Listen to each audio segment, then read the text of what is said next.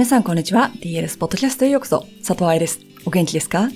?DLS ポッドキャストは、プロの現場から健康なダンス生活を応援する情報サイト、ダンサーズライフサポート .com のブログ音声バージョンプラス、ポッドキャストだけの裏話などを毎週金曜日にお送りしています。Welcome to 2022! 今年もダンサーの健康なダンス生活を応援していくことができるよう DLS のサポートをどうぞよろしくお願いいたします。どうやってサポートするかって簡単です。こうやって、ポッドキャストを聞いてくれることが今、サポートになっております。どうもありがとうございます。もし、冬休み、もうちょっと時間がある場合は、YouTube で聞いてくれていたら、チャンネル登録と、ポッドキャストにいいねをしてくれることが、エクストラサポートになります。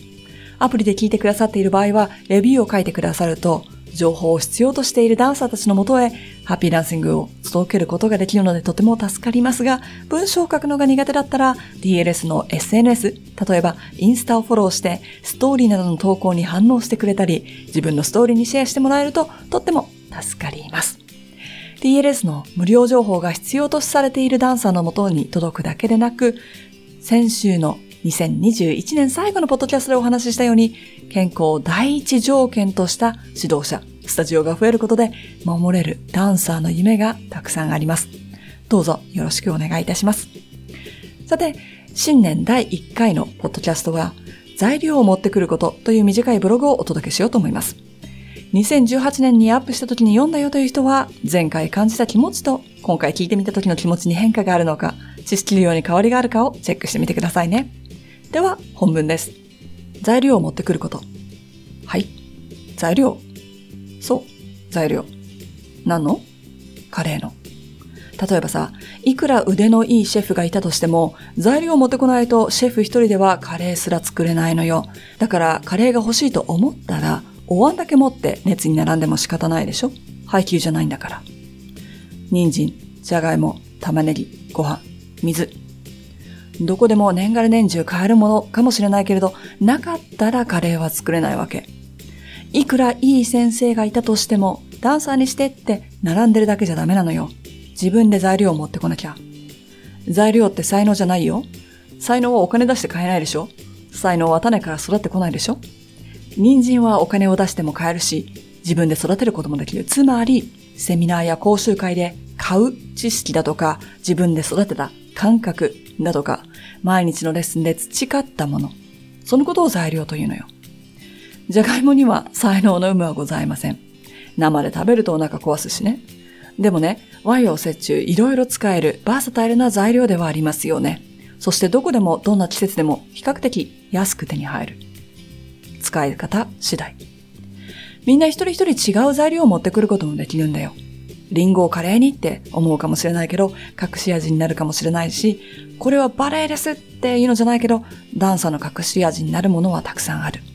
例えば昔体操やってましたとか、楽器弾いてましたというのは、バレエには関係ないように見られるかもしれないけど、隠し味になるかも。有名どころでは、英国ロイヤルのスティーブン・マクレイさんはタップダンスをしていた。その様子はワールドバレエデーでも見られたし、今やアリス・イン・ワンダーランドのタップシーンは有名になってますよね。主役のお肉もビーフだけじゃないかも。チキンカレーかもしれないし、カツカレーかもしれないし、夏野菜たっぷりかもしれない。同じ材料でもどうやって下準備するかによって硬いお肉になっちゃうか柔らかくてジューシーで味が染み込んだものになってるのかもしれないよね。同じセミナーを受けても受けただけの人とちゃんと自分で復習してじっくり煮込んだら身になるはず。カレールーだけでなく自分で調合したスパイスでゆっくりと煮込んだら他の人には真似できない味になる。ルーは楽だし、みんながある程度同じような味にはなると思うけどね。どうせカレーだったら食堂の安いカレーだじゃなくて、ここでしか食べられない行列のできるカレーになりたくない？多分それがオーディションでこの子が欲しいと言わせることだと思うよ。ルーだったらどこでも手に入る。その他大勢にならないためにも自分らしさって大事ですよ。スープカレーやカレーパン、カレーうどん。カレーというベースがあって、それをバーサタイルに他のレシピに変えることができるはず。アレンジが効くって様々なジャンルがこなせるって、ダンサーには大切だよね。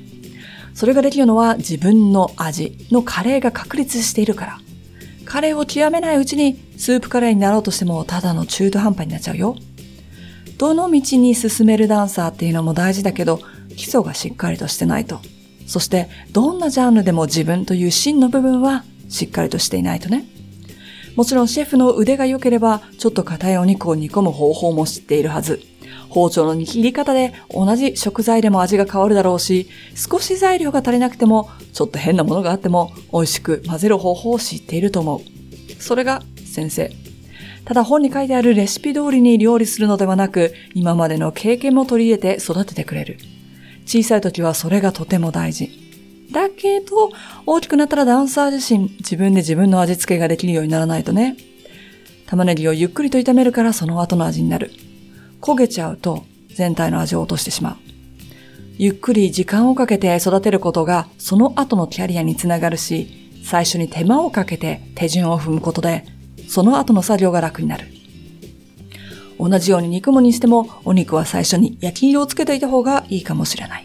そしたら香ばしさが出るから。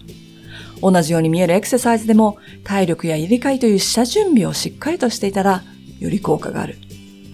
ということで、美味しいカレーを作りたかったら自分で材料を持っていこう。いろいろな組み合わせで自分の味を出してみよう。材料の発掘は自分でやろう。今日のブログはちょっとわかりづらいから何度も噛み砕いて読んでみてね。きっと噛めば噛むだけ味が染み込んでいるのを感じるはず。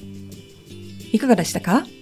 ダンサーの場合をテーマに書いた記事ではありましたが、ちょっとだけ出てきたように、バレエ教師は材料の下準備をする側です。先生のお仕事は手に入った材料をどんな料理でも使えるように下準備しておくこと。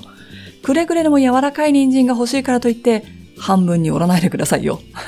口の中で溶けるような人参を作りたかったら、じっくり煮込む必要があるんです。焦ってリュウリュウも揚げても柔らかくはなりません。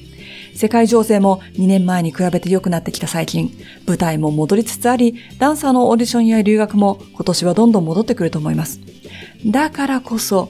どこに行っても通用できるダンサーになるようにしっかりとした準備をしてあげてください。どこでも通用するダンサーというのは踊れるダンサーです。当たり前に聞こえますが、怪我をさせるようなレッスン内容を知らず知らずのうちに行ってしまっている場合、折れた人参と同じように誰もお金を出して買ってくれませんからね。教師のための月一勉強会。今年の第1回目は、なりたい教師像を目指すスケジューリング勉強会になります。ちょっと解剖学や怪我と話がずれる感じがしますが、結局、バレエ解剖学を勉強する理由も、怪我について理解する理由も、ご自身の中にあるなりたい指導者に近づくためですよね。生徒を守るために、スタジオ内のハッピーダンシングを作るために、そして自分が選んだ仕事に充実感とやりがいを持つために、自分を後回しにしがちな先生方へ喝を入れるべく、一年のスタートを鬼の愛と共に一緒にスケジューリングしていきましょう。段差のリハビリもそうですが、いくらスケジューリングをしてもうまくいかない時はあります。怪我が良くなってきたけど風邪をひいたとか、電車で誰かがぶつかってきたとかでリハビリプランが遅れることはよくあります。でも、プランを先に作っておかなければ変更することはできません。忙しい一年が本格的に駆け足になる前に下準備をしておくってことだよね。教師のためのバレエ解剖学講座モジュール1、2を受講した先生方は DL ストアから月1勉強会もお申し込みいただけます。ではまた来週金曜日にお話ししましょう。ハッピーダンシング、佐藤愛でした。